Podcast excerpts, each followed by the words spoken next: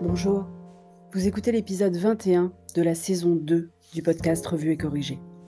Cet épisode est tiré d'un billet du blog publié le 6 octobre et s'intitule La vraie vie. Parce que c'est pas tout ça de s'intéresser aux grands de ce monde.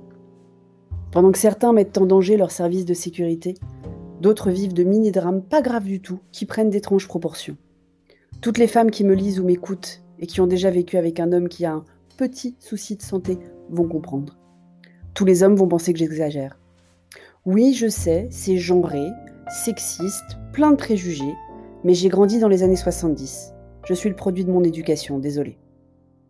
Le corps de Cher et est un temple. Non pas qu'il ne boive pas ni ne fume, il boit raisonnablement et vapote raisonnablement aussi. Mais son corps est sa force, son outil de travail aussi accessoirement. Et je dois avouer que même si je râle beaucoup à cause de son obsession pour la muscu, le résultat n'est pas désagréable à regarder. En début d'été, Cher et Tendre a eu mal au genou. Après l'avoir engueulé, enfin cajolé, j'ai réussi à lui faire prendre rendez-vous chez un médecin du sport réputé pour quand même vérifier ce qui n'allait pas. Cher et Tendre serait bien resté plusieurs semaines en répétant ça va passer, parce que c'est connu, poussé à travers la douleur, ça marche tout le temps. Suspicion de fêlure au mais Cher et Tendre a la même claustrophobie que moi, donc pas d'IRM si on peut l'éviter. Kiné, glaçage plus ou moins régulier, évoque la galère. Il a donc continué à travailler, à emmener Petit Dom à l'école, et même à aller le chercher les soirs où la nounou passe le prendre, à faire le marché. Et je dois avouer que même si ça prenait sans doute plus de temps que s'il avait un peu levé le pied, ça commençait à aller mieux. Sauf que la semaine dernière, souci de métro. Il est obligé de changer d'itinéraire pour aller à la gare, il est pressé, il court, et il se tord le genou en marchant sur un marron. C'est bête comme tout, mais il sent son genou partir et je dois reconnaître que le droit faisait le double de la taille du gauche trois heures plus tard quand il est arrivé à la maison. Encore plus de kiné, qui lui prescrit une genouillère pour immobiliser son genou le plus possible dans la journée. Glaçage trois fois par jour au lieu de trois par semaine. Mais il ne lève pas le pied, parce que ça va d'aller, comme ils disent en Belgique. Trop c'est trop. Le genou ne désenfle pas vraiment.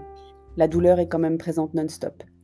J'arrive, avec l'aide du kiné aussi, à lui faire reprendre rendez-vous chez le médecin du sport. Et le kiné a le malheur de laisser entendre qu'une ponction est possible pour faire désenfler plus vite. Pendant quatre jours, entre la prise de rendez-vous et le rendez-vous, j'ai eu droit à tout. Des je n'irai pas à c'est pas naturel de mettre une aiguille dans un genou, des de toute façon je vais jouer au golf à non mais vraiment la genouillère me fait du bien, j'ai un peu moins mal, des j'y vais mais pour lui dire qu'il ne me plantera pas d'aiguille à ça ne change rien que je reste sur mes jambes toute la journée, ça n'irait pas mieux si je ne le faisais pas.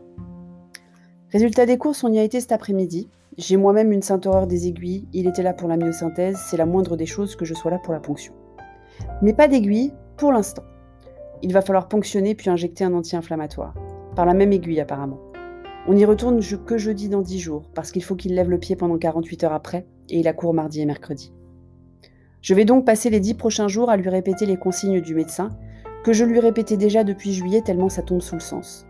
Ne pas rester debout trop longtemps, limiter les transports en commun debout, ne pas faire de sport. Il va bosser quand même. Il y a déjà des profs absents car cas contact dans son club. Son club est en extérieur donc il est autorisé à ouvrir. Et il veut pas les lâcher, je comprends. Mais je vais devoir l'empêcher d'emmener Petit Dom le matin et d'aller le chercher le soir. Je vais devoir lui rappeler qu'il peut s'asseoir, boire son café le matin, il n'est pas obligé de rester debout. Je vais devoir le convaincre de me laisser faire des trucs parfois. Oui, je sais aussi faire à manger, par exemple. Ma grande chance, c'est qu'ils n'ont pas encore autorisé les salles de sport à rouvrir. C'est un sujet de dispute en moins. Le monde de pendant ressemble donc fortement au monde d'avant. Mon homme, vous voyez, je ne généralise pas. Mon homme est toujours le même. Il fait comme si ça allait quand il a mal. Il est d'une mauvaise foi hallucinante quand on parle de choses importantes comme sa santé. Et il ne daigne venir aux rendez-vous médicaux que si j'organise l'agenda. Mais il reste des choses qui n'ont pas changé. Et même si je préférerais l'apprendre autrement, ça fait quand même un peu chaud au cœur. En plus, ça vous a évité un épisode sur le ridicule des mesures annoncées alors que le métro déborde de gens et qu'on va pas me faire croire que le masque suffit à une distance pareille. Je vais quand même essayer de ne pas faire les 10 jours prochains sur le genou de chair et tendre. Mais ça, ça dépend plus de lui que de moi. Merci de m'avoir écouté. Si vous m'avez écouté sur Apple, surtout laissez un commentaire avec vos 5 étoiles. Et sur toutes les plateformes de balado-diffusion, abonnez-vous et partagez. À bientôt.